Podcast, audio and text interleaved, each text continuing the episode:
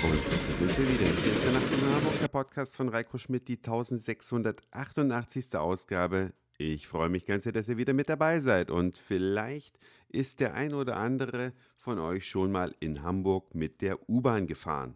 Und wenn die U-Bahn in einer Station abfährt, dann hört man folgende Ansage.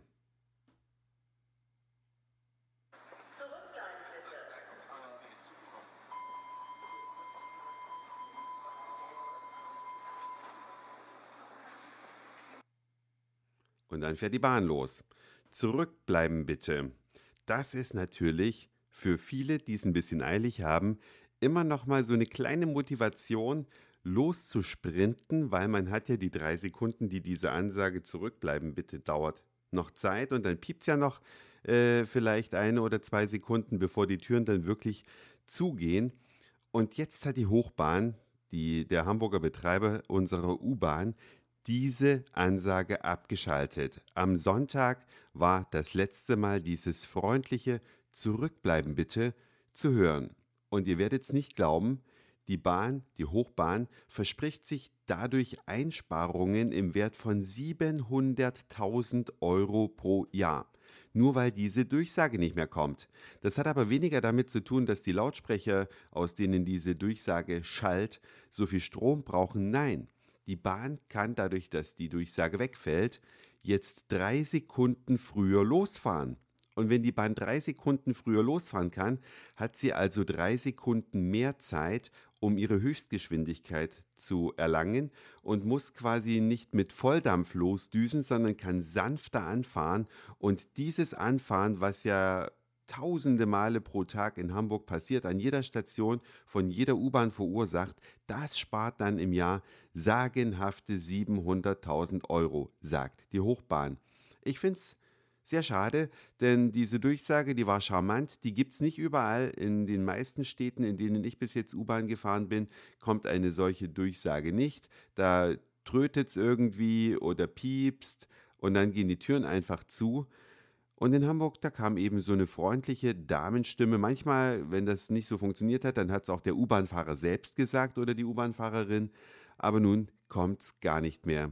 Jetzt werden 700.000 Euro gespart. Aber immerhin, ich habe mir diese Ansage hier auf dem Handy aufbewahrt. Ich kann sie ja nochmal vorspielen, weil das einfach, ja, ganz witzig klingt. So, so klang es bis gestern in Hamburg.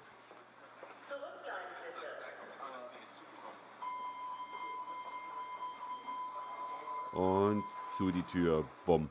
Ja, das ist nun Geschichte. Jetzt wird nur noch gepiepst äh, mit einem neuen Piepton. Die U Hochbahn, die U-Bahn hat am Wochenende alle Züge umgebaut, so dass es jetzt vorbei ist. Manche Sachen gehen allerdings nicht so ohne weiteres vorbei und das ist auch erstaunlich und auch gut so. Ich habe heute bei einem Freund, der einen Computer hat, auf dem auf eine, in einer kleinen virtualisierten Umgebung nun seit heute Windows 8.1 läuft, ein Programm installiert, ihr werdet es nicht glauben, aus dem Jahr 2000. Picture It von der Firma Microsoft, ein Programm fast 14 Jahre alt. Es läuft. Ich hätte es nicht geglaubt. Wenn man dieses Picture It auf Windows 8.1 installiert, dann läuft die Installation erstmal ganz normal durch. Allerdings, wenn man das Programm dann starten möchte, kommt es zu einer Fehlermeldung. Wenn man allerdings das Programm, also die Ausführe, ausführbare Exe-Datei selbst mit dem Mausklick rechts anklickt und auf Eigenschaften geht, kann man sagen, es soll im Kompatibilitätsmodus gestartet werden.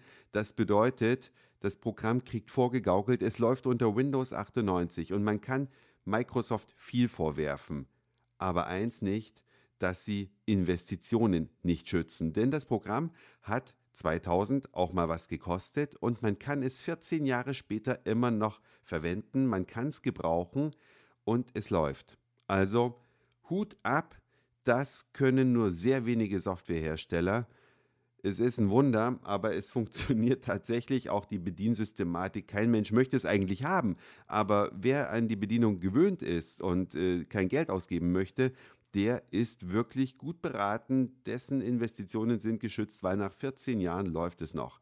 Also, weiß nicht, ob ihr sowas schon mal ausprobiert habt.